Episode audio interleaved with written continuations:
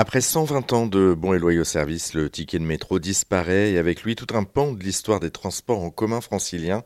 Grégoire Tona, auteur du livre Petite histoire du ticket de métro parisien paru aux éditions Télémac, nous révèle quelques anecdotes autour du ticket et du métro. Beaucoup de Parisiens gardaient leur ticket de métro aussi pour les découper en forme de croix de Lorraine. Et donc ça coûtait rien, évidemment, et ils les jetaient parce qu'à l'époque les tickets il y en avait partout sur les quais. Donc il y a des gens qui volontairement jetaient des tickets usagés découpés en forme de croix de Lorraine, notamment lorsque la radio de Londres appelait à certaines journées de résistance, faites le de la victoire, les gens à la crème étaient levés avec la croix de Lorraine sur les rues de Paris, etc. Et donc cet appel à, lutter pacifiquement contre l'occupation, elle a été utilisée avec des, ça a été fait notamment avec des tickets de métro. Et donc il y a des stations qui étaient recouvertes des quais. Donc c'est un geste qui est facile, c'est un mouvement de résistance passif, mais symbolique. Voilà. Et donc il y avait des croix de Lorraine qui, qui jonchaient les quais de métro et les escaliers de métro. Picasso conservait ses tickets de métro pendant sa succession qui a été faite par Roland Dumas, qui est l'avocat qu'on connaît et qui a été ministre de François Mitterrand c'est lui qui gère la succession. Et donc, au moment de l'inventaire, on découvre des, boîtes de chaussures remplies de tickets de métro. Mais on ne sait pas pourquoi. On ne saura jamais tout Est-ce qu'il les, collectionnait? Est-ce que c'était fétichiste? Qu'il s'en servait pour ses,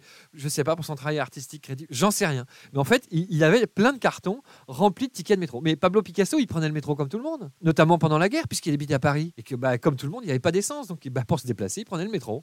Edith Piaf prenait le métro. Tous les gens connus prenaient le métro. J'avais interviewé le président Giscard d'Estaing. Et dans l'interview, il m'a raconté plusieurs choses, notamment lui euh, jeune élève euh, au lycée, euh, je crois, Louis le Grand, en prépa pour rentrer à Polytechnique pendant l'occupation. et sur le quai du métro La Motte Piquet, il fait la correspondance pour aller à l'école, suivre ses cours. Et qui voit arriver? Edith Piaf, la vedette Edith Piaf. mais on est pendant l'occupation, Edith Piaf, elle est comme tout le monde, elle prend le métro et voilà.